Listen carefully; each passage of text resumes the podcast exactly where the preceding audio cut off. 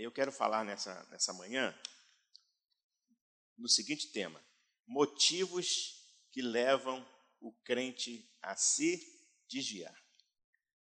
Amém?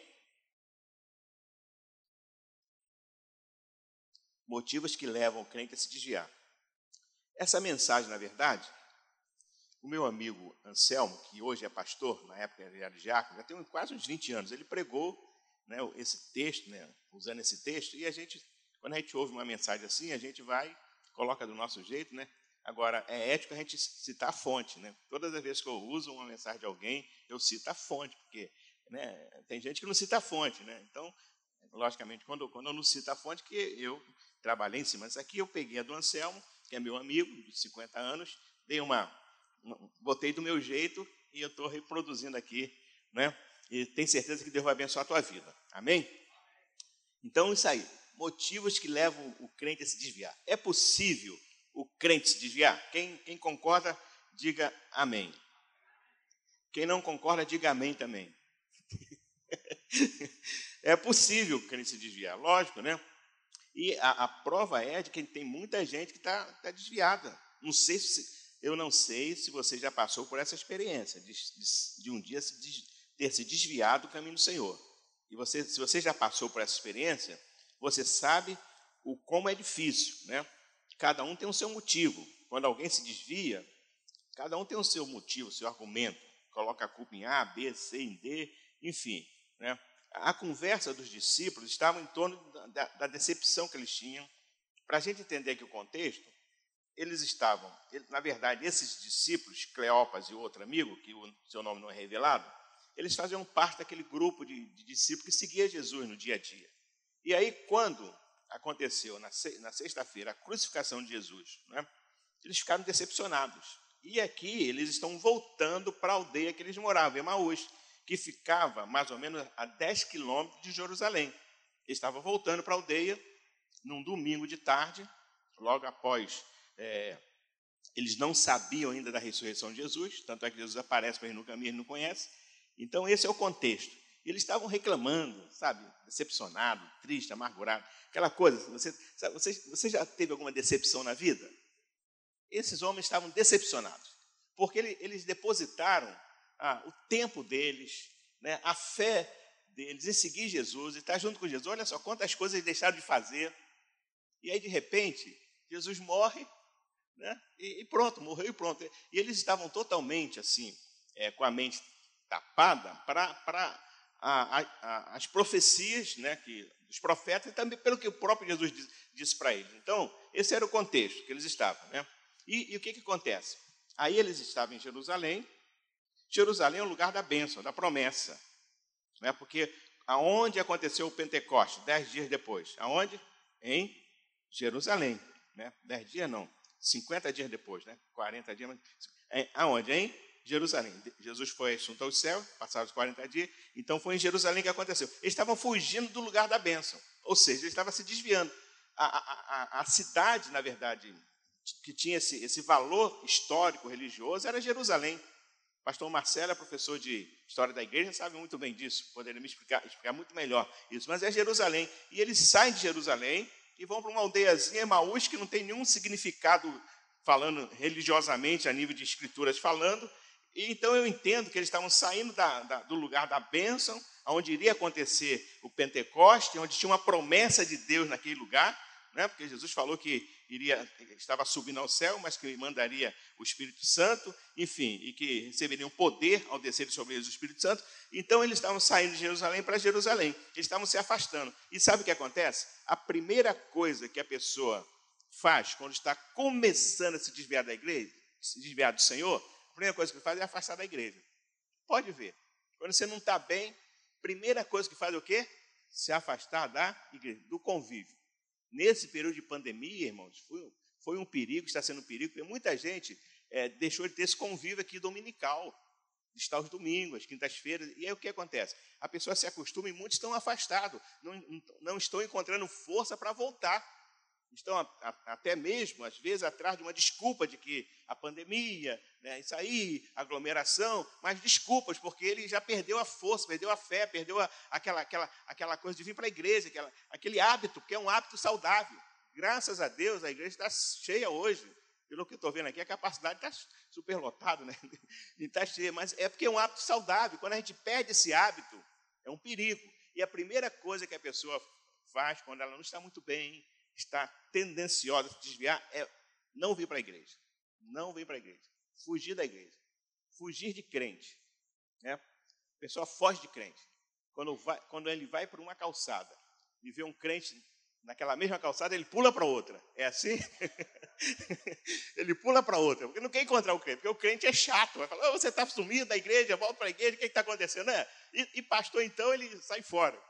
Né? Está no mercado assim, lá, comprando lá os produtos assim, quando chega, vê, vê o pastor lá assim, ele se esconde lá atrás da, da prateleira, assim, para não ver o pastor. Por quê? Porque é isso, a tendência é essa. Quando a pessoa está desviada, ela faz isso. Ela não quer saber de igreja, de convívio, de estar tá aqui, dessa coisa gostosa, de é, escola bíblica dominical, de cantar, de adorar a Deus, de sentir a presença dos irmãos, mesmo que com essas restrições né, de, de, espaço, né, de distância. Mas, poxa, que bom a gente olhar para vocês, ver essa igreja cheia, né, ver vocês aqui, vocês me verem né, mais magro, mais bonito, mais esbelto. Na verdade, isso é gostoso, isso, isso, isso, isso alimenta a nossa fé. Né? Isso alimenta a nossa fé. Agora, ficar em casa, né, assistindo né, pela televisão, nada contra. Né? Eu acho que em alguns momentos esses programas de televisão são bons, eu assisto também. Agora, você deixar de vir para a igreja para ficar assistindo na, na, online, você podendo vir para a igreja, se você não pode, tudo bem, você está doente, está com uma dificuldade, é bênção. Agora, você podendo ter comunhão, né, podendo estar tá aqui no, no tete a tete, não vir, isso é perigoso. Isso aí pode ser um, um caminho para a pessoa começar a se desviar. Então, eu quero colocar aqui alguns motivos que levam o crente a se desviar, baseado nesse texto aqui que nós lemos, tá bom? O primeiro motivo está no versículo 16. Sabe qual é o primeiro motivo? Cegueira espiritual. O que, o texto fala? Os seus olhos, porém, estavam com o quê? Impedidos de reconhecer, estavam fechados. Eles não conheceram Jesus. Olha só, irmãos. Jesus operou tantos milagres, possivelmente esses dois homens estavam juntos em alguns milagres que Jesus é, operara, e eles não reconheceram, porque os seus olhos estavam o quê? fechados, sabe? Olhos fechados, não consegue ver não consigo conhecer Jesus. Tem muito crente, irmãos, que está na igreja, e por isso que é um, um motivo é, muito perigoso para a pessoa se desviar, que estão com os olhos fechados, não conseguem ver Jesus. Não conseguem ver que nessa reunião, apesar de não ter nenhuma autoridade, não ter ninguém importante, não ter nenhuma figura ilustre do meio evangélico, não consegue ver que Jesus está aqui nessa manhã para te abençoar. Nesse simples partir do pão, né, nesse, nessa simples palavra que está sendo pregada, no louvor cantado. Jesus está aqui no nosso meio para nos abençoar. Tem gente que não consegue ver. A, o primeiro passo, o primeiro motivo que leva o crente a se desviar é cegueira espiritual. Não consegue ver a obra que Deus está realizando.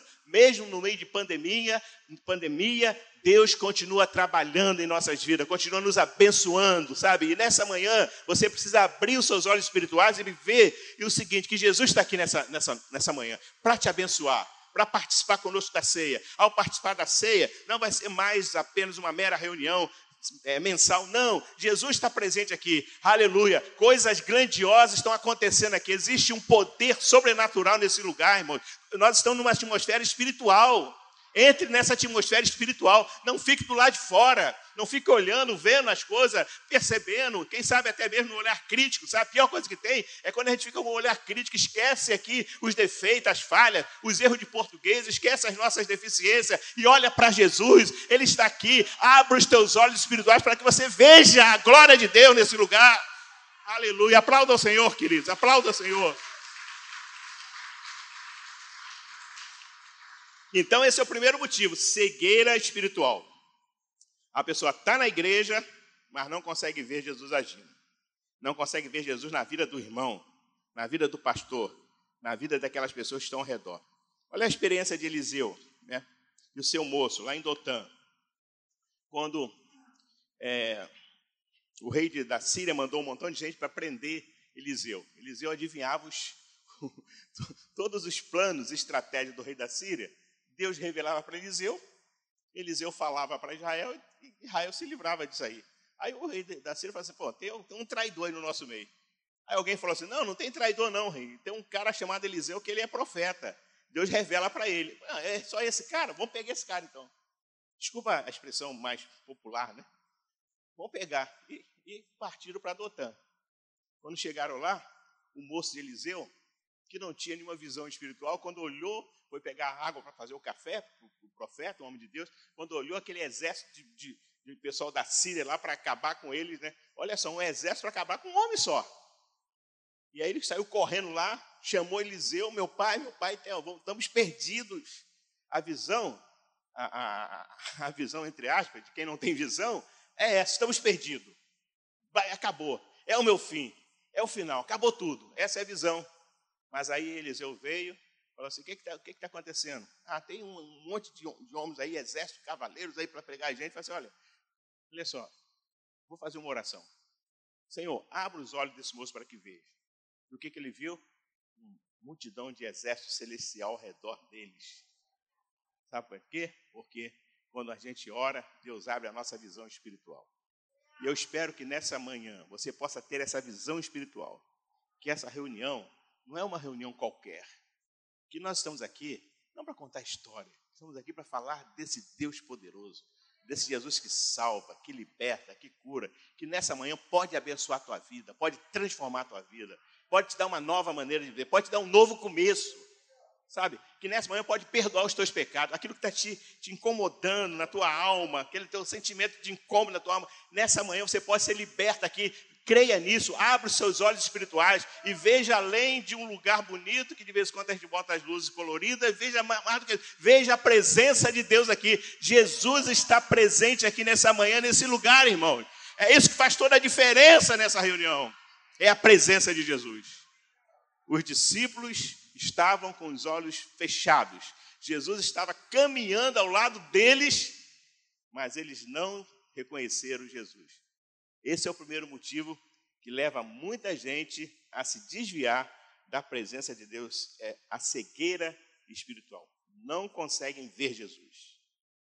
Segundo motivo, está no versículo 17. Então lhes perguntou Jesus: Que é isso que vos preocupa? e de que ides tratando à medida que caminhais. E eles pararam entristecidos. Qual é o segundo motivo, pastor, que leva o crente a, a se desviar? É a tristeza. Eles estavam tristes, logicamente, pela morte de Jesus. Né? E, e aí poderia pensar assim, poxa, logo Jesus foi morrer, fez tantas promessas, poderia ser tanta gente, né? poderia ser Pilatos, tanta gente poderia morrer. Às vezes a gente fica triste com situações, né? A tristeza é um problema sério. Quando a pessoa está triste, é, é, um caminho andado para que ele possa desviar.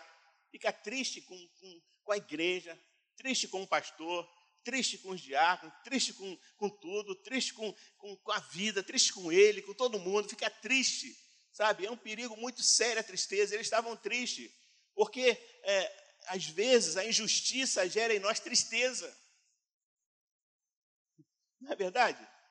A injustiça gera, gera tristeza. Eu fico, às vezes, pensando, até falei que outra, outra vez, eu fico pensando assim, quanta gente boa tá, Deus está levando nessa, nessa pandemia. Tantos pastores, né?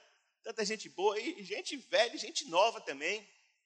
Você deve conhecer alguém, para ser, pô, mas logo essa pessoa. E aí tu vê aí Aí tu vê no, no, dia a dia esses bares cheios, gente bêbada, gente falando palavrão, gente dando fechada gente na, na, na, na rua, gente que não tem. Meu Deus, o que, que, é isso? Por que, que esses caras não morrem? Não, não, não, não, fala, não dá, não dá assim um, um, negócio santo aqui dentro, não, uma raivinha santa dentro da gente? É verdade, injustiça. E quantas vezes você é injustiçado? E cuidado, quando você for injustiçado, essa justiça pode gerar tristeza. E essa tristeza pode levar você a se desviar da presença de Deus. Tem tantas coisas, irmãos, que nos traz, que nos traz tristeza, a injustiça, né? notícias ruins. A gente vê é, os nossos sonhos indo embora, o desemprego. Irmãos, quanta gente desempregada. Não pode comprar o pão, comprar o alimento, se tem uma coisa que mexe com o homem, principalmente o homem, é, é o fato de ele não poder ser o homem da casa. no sentido de que ser o provedor da casa. Né? Pelo menos os homens que têm brio. homem que não tem brio gosta de ser alimentado por mulher.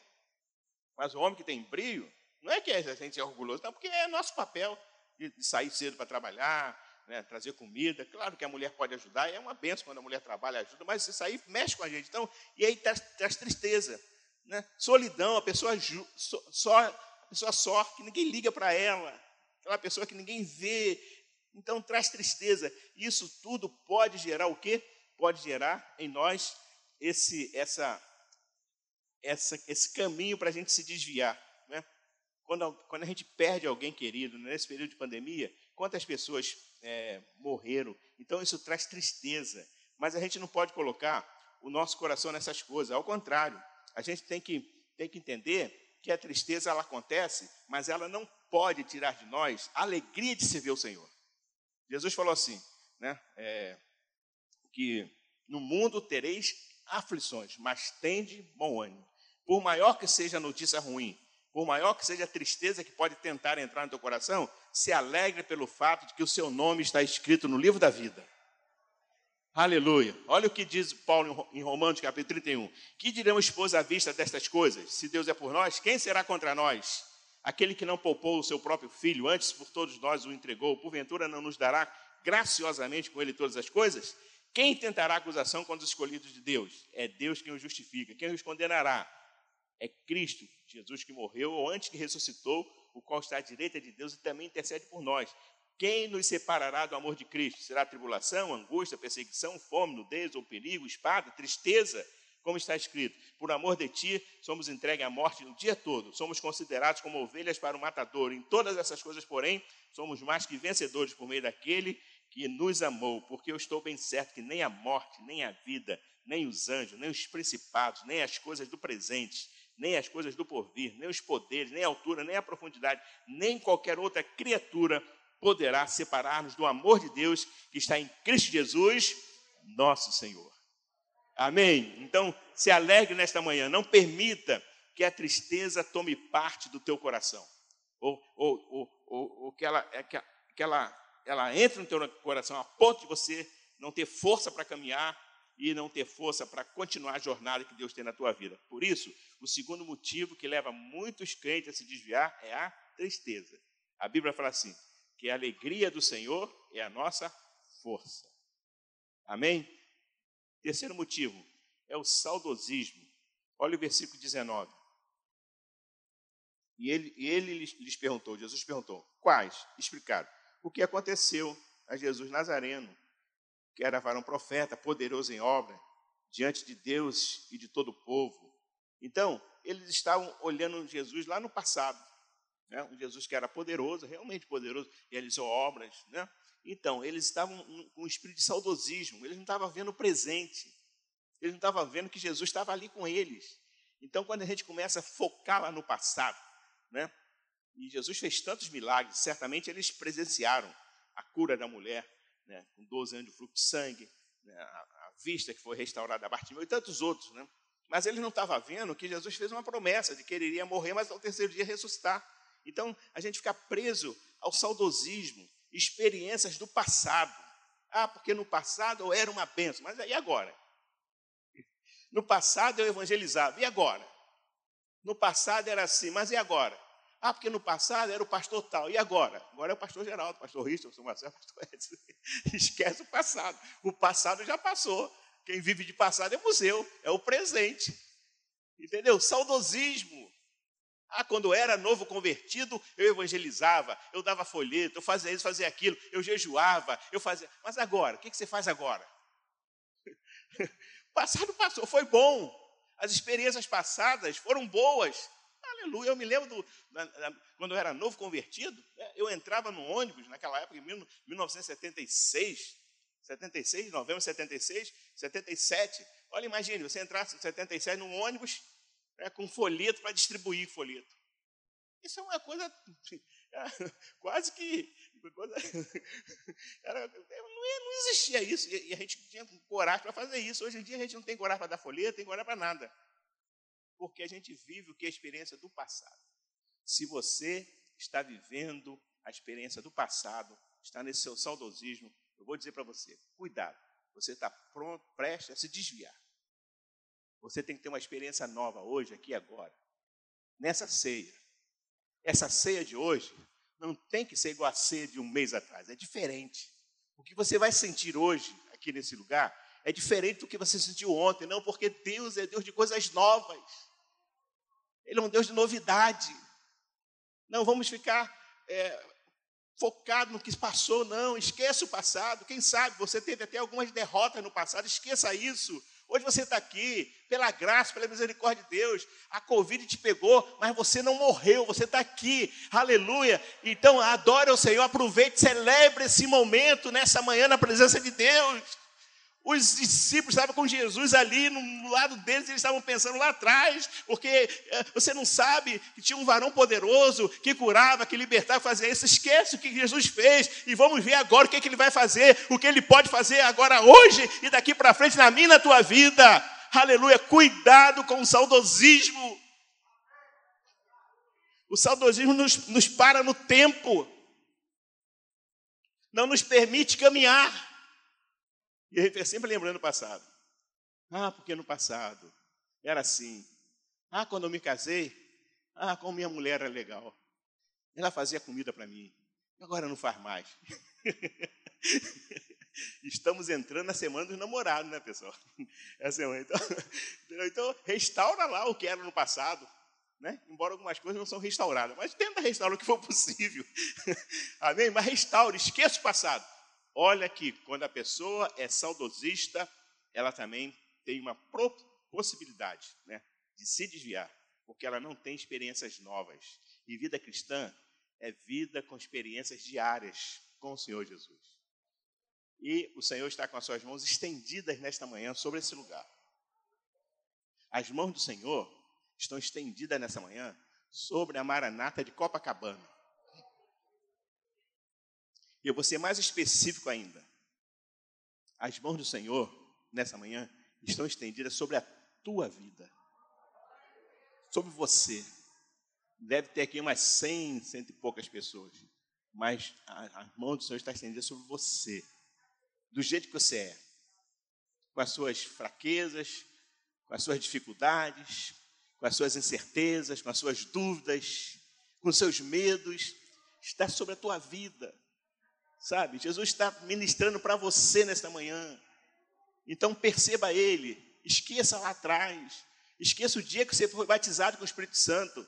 Receba novamente o dom de língua, renove, que seja renovado em línguas estranhas. Receba o dom de profecia, o dom de visão, de revelação, sabe? Em nome de Jesus, esqueça lá atrás, a, as mãos do Senhor estão estendidas sobre a tua vida. Você. Para te abençoar. Então, cuidado com o saudosismo, viva uma experiência nova cada dia. E aí tem a quarta, o quarto motivo. Né? Eu falei qual foi o primeiro motivo? Qual foi o primeiro motivo? Cegueira espiritual. Segundo motivo. Terceiro motivo. Quarto motivo. Perda de esperança. Olha os versículos 20 a 21. E como os principais sacerdotes e as nossas autoridades entregaram para ser condenado à morte e o crucificaram. Ora, nós esperávamos, ó, nós esperávamos que fosse ele quem havia de redimir Israel. Mas depois de tudo isso, já, já é o terceiro dia desde que as coisas sucederam. Quer dizer, passaram-se três dias, nada aconteceu.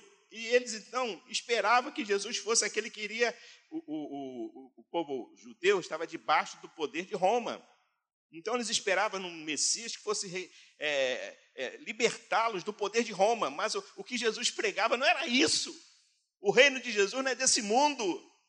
E ele estava esperando isso. Imagina, a pessoa coloca esperança naquilo, que Jesus era aquele que queria libertar do poder de Roma, e de repente ele se sente o quê? Se sente frustrado, perder a esperança, porque Jesus morreu, já, já era o terceiro dia, e nada aconteceu. Nada aconteceu. Ou seja, todos os sonhos que eles tinham, todas as suas expectativas morreram ali. Então, eles perderam a esperança. Né? É muito ruim quando a gente perde a esperança, quando a gente para de lutar. Sabe aquele negócio? A pessoa está doente, de repente uma doença se agrava e ela para de lutar. Pior, ela morre mais cedo. Nós não podemos parar de lutar. Sabe, irmãos? A nossa vida, para a gente viver, tem, a gente tem que ter uma esperança.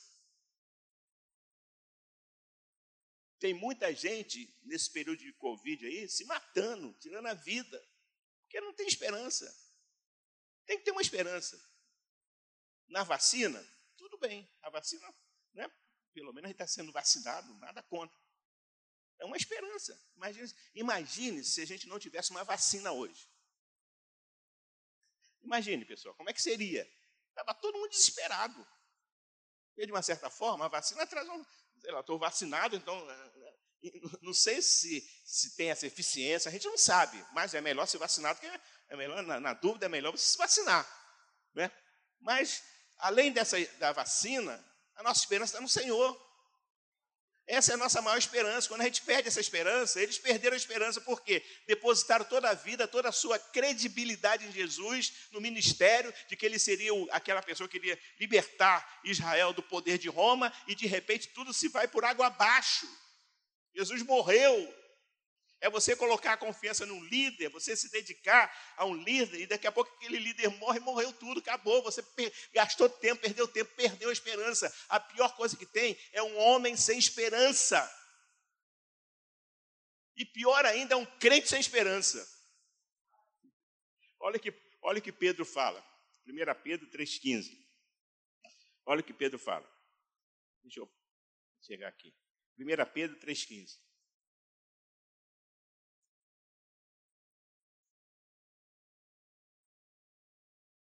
Pedro diz assim: ó, Antes, santificai a Cristo como Senhor em vosso coração, estando, estando sempre preparados para responder a todo que vos pedir a razão da esperança que há em vós. Ou seja, devemos estar preparados para responder para quem pedir. Qual é a tua esperança? O que, é que eu vou falar? Minha esperança está em A, B, C. Não, a minha esperança está que Jesus vem. Nossa esperança é sua vinda. O Rei dos Reis vem nos buscar. Nós aguardamos Jesus ainda, é a luz da manhã raia. Bem cantado é bonito. Mas essa é a nossa esperança. E eles perderam a esperança. Tudo o que eles haviam depositado em Jesus foi por água abaixo, porque Jesus morreu. E agora, Jesus estava falando com eles, eles não conseguiam ver Jesus.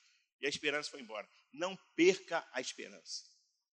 A esperança para nós, irmão a esperança para você. Quem sabe você está aqui desolado, com desemprego, com uma crise na tua financeira.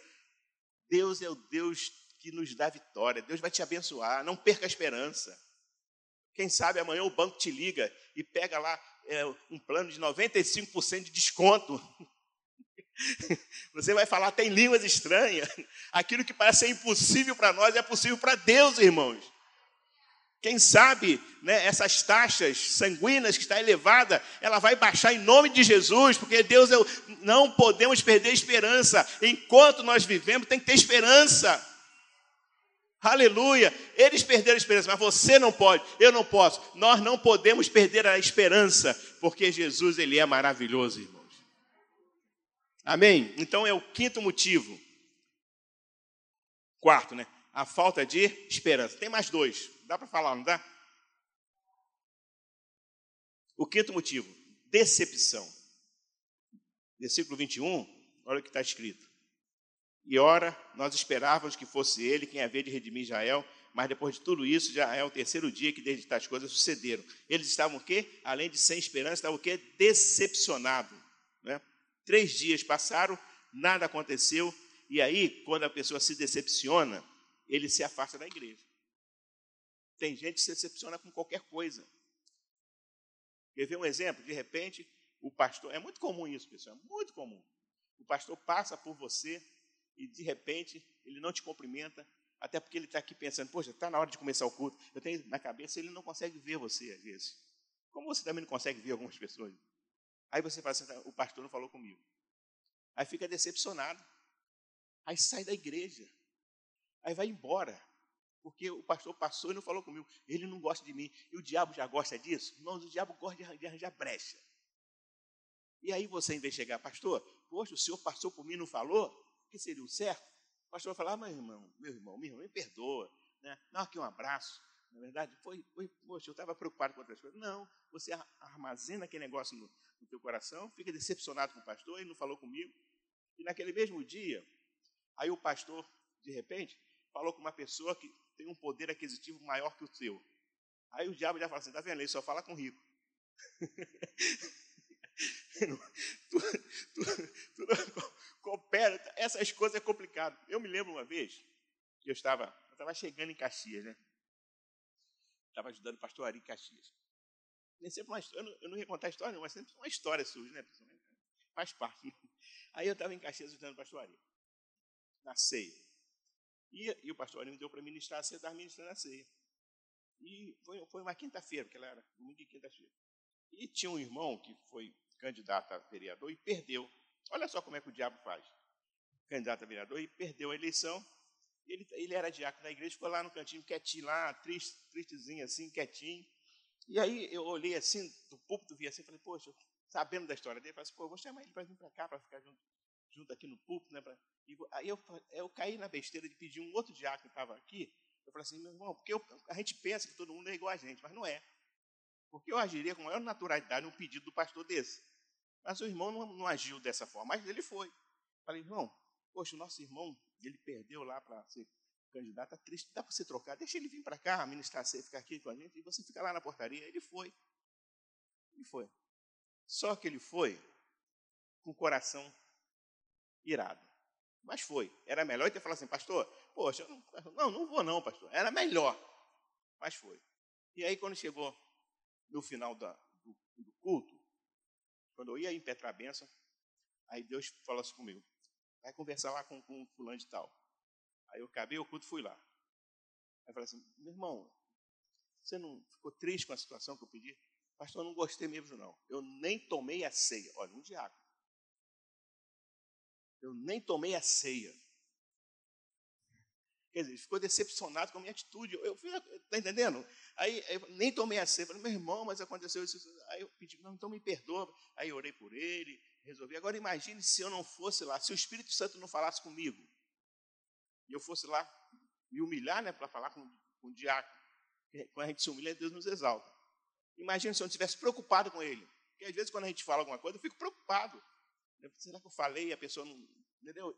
E aí, se eu, se eu não fizesse isso, ele ia para casa, com aquilo no coração, não participou da ceia, com aquilo no coração, ele ia falar com outras pessoas, e daqui a pouquinho estava um montão de gente contaminada pela situação dele, porque ele simplesmente né, não entendeu o que o pastor queria. Eu fiz pensando no melhor né, para o irmão que estava naquela situação. E ele não entendeu. Ele ficou o quê? Decepcionado. Cuidado com isso. Quando você se decepcionar com alguém, principalmente igreja, né, com pastor, porque pastores estão aqui na frente e são sujeitos a erros. Falar alguma coisa, agir de alguma maneira, fazer alguma coisa, né, no, no, no auge da emoção, que vai trazer para você, um, de repente, uma tristeza. Vá ao pastor e fala para ele. Vá à pessoa e fala para ele. Vá para o marido e fala para ele. Meu, meu, meu, esposo, olha só, falou isso e não gostei. Vai, agora não guarde esse negócio e não se decepcione, porque a decepção é terrível. Porque a pior coisa que tem é você decepcionar com a liderança da igreja. Né? Se decepcionar com o pastor Richard, com o pastor Marcelo. É, com o Richard é mais fácil, mas com o Marcelo é difícil. Né? com o Edson também, né? Mas decepcionar. Aí sabe o que acontece? Vai ele e fala para ele, pastor, fiquei triste com isso. Porque você guardar aquilo no coração, aí você daqui a pouco vai se afastar. Até porque quem vai pregar aqui vai ser eu, vai ser o Richard, vai ser o Marcelo, vai ser o vai ser os pastores. Então, como é que você vai ser abençoado se você está com o coração magoado contra mim? Nunca. Se tiver alguém aqui magoado contra mim aqui, essa palavra vai entrar aqui e sair aqui. Ó. E é justamente isso que o diabo quer. Que a palavra entra aqui e sai aqui. Mas Deus quer que ele entre aqui, venha aqui e não saia, fique aqui. Então, esse é o quinto motivo. A decepção. Se você está decepcionado com alguma coisa, com sistemas, com pessoas, né? às vezes, às vezes, a gente se decepciona conosco mesmos. Já, já ficou decepcionado com você alguma vez? A gente fica, E aí é perigo. Não, não permita que a decepção tome conta de você. Sabe, resolva isso. Resolva essa situação com você mesmo. Assim, vai lá no espelho e fala assim: olha, eu estou decepcionado com você porque você faz isso, faz aquilo. Fala lá no, no espelho, né, briga com você, mas não fique com essa decepção.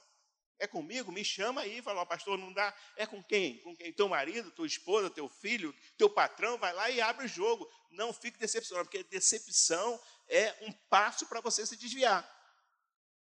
Ou se não se desviar, você fica na igreja mais decepcionado. Sabe o que vai acontecer? Você nunca vai ser abençoado, porque o teu coração está guardando mágoas, decepções.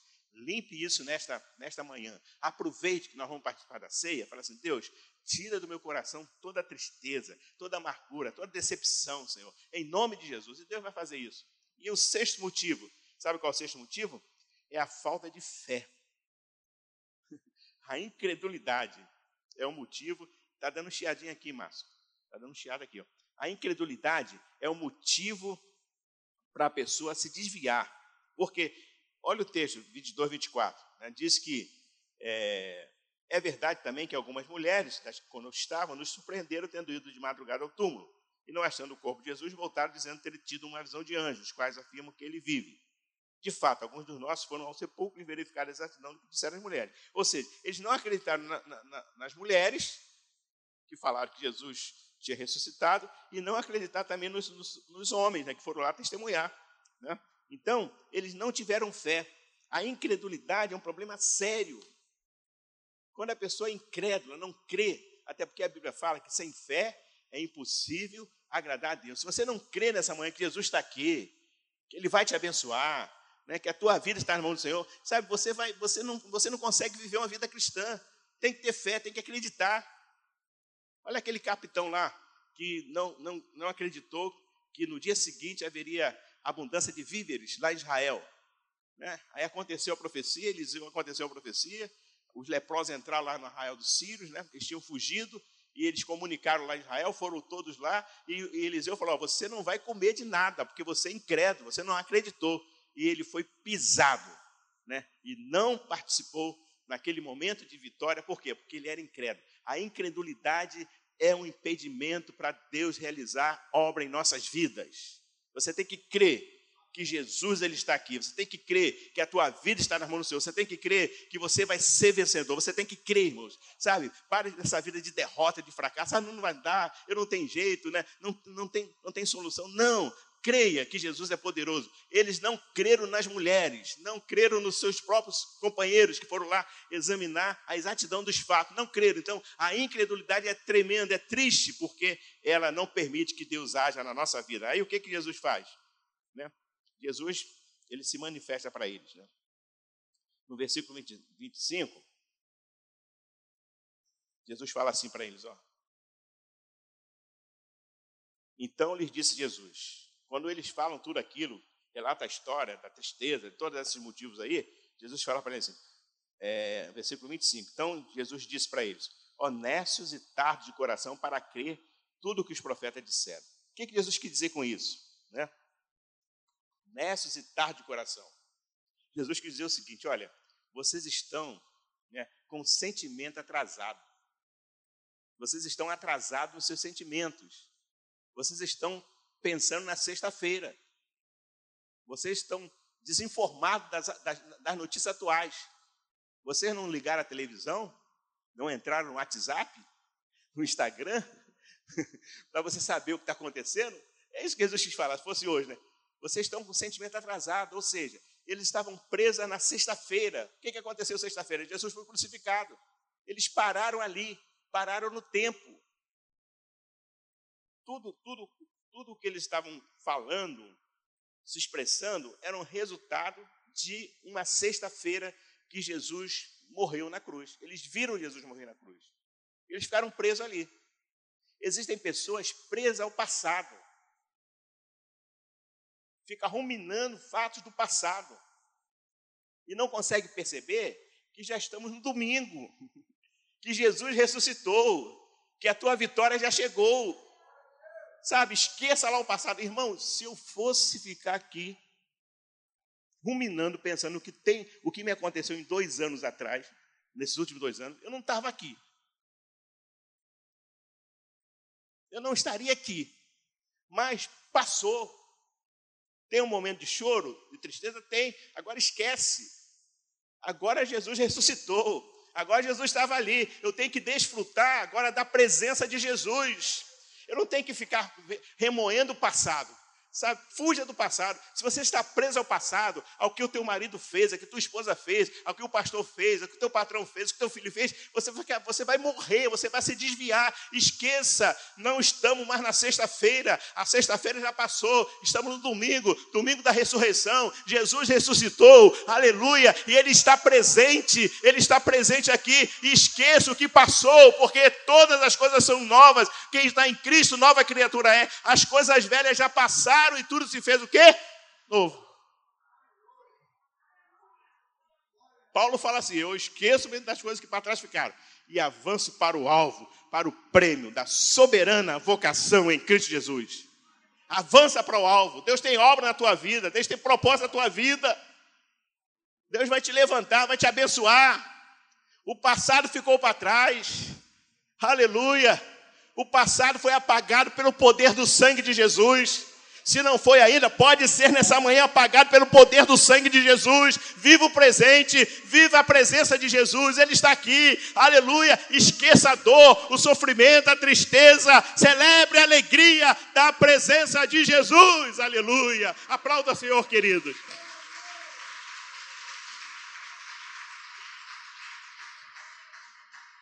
Aleluia.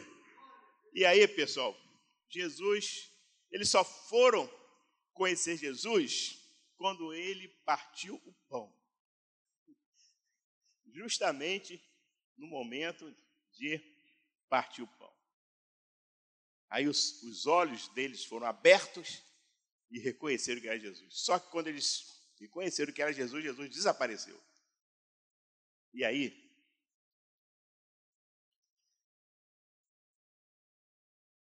E aí, eles falaram uma expressão que eu, eu gosto muito dessa expressão. Né? Porventura, não ardia o seu coração quando ele nos explicava as Escrituras? Teu coração está ardendo nesta manhã? Teu coração tem que arder, pessoal, por Jesus. Por que arde o teu coração? Tem gente que arde o coração por todas coisas banais, coisas materiais, coisas humanas. Meu coração tem que arder por Jesus, por essa palavra que está sendo pregada aqui. Sabe aquela coisa assim? Que coisa preciosa. Quem é de Deus ouve as palavras de Deus, irmãos. Então tem que arder o nosso coração, tá que, arder o coração por participar da mesa. É, os discípulos no caminho de Emaús, eles também tiveram uma coisa boa, porque em determinado momento, quando chegaram perto da, da aldeia, e então Jesus, Jesus assim, deu a entender que ia mais à frente. Aí eles falaram assim: fica conosco, nosso amado e bom Jesus, fica conosco. Tá, fala isso nessa manhã, Jesus, fica comigo. Não vai mais para frente, fica aqui. Eu quero sentir o arder no coração, quero sentir a tua presença. Quando terminar esse culto, irmão, você vai para sua casa. Mas vá sentindo, sentindo esse ardor no teu coração. Quando você for trabalhar amanhã, que esse ardor no coração permaneça. Não permita que esse coração arda só agora, porque tem gente que o coração arde só na hora e depois para de arder. Essa ardência no coração não é que você está infartando, não, é que Jesus está presente na tua vida. e se você estiver infartando, glória a Deus, aleluia, Jesus está presente também, mas deixa o coração arder nessa manhã.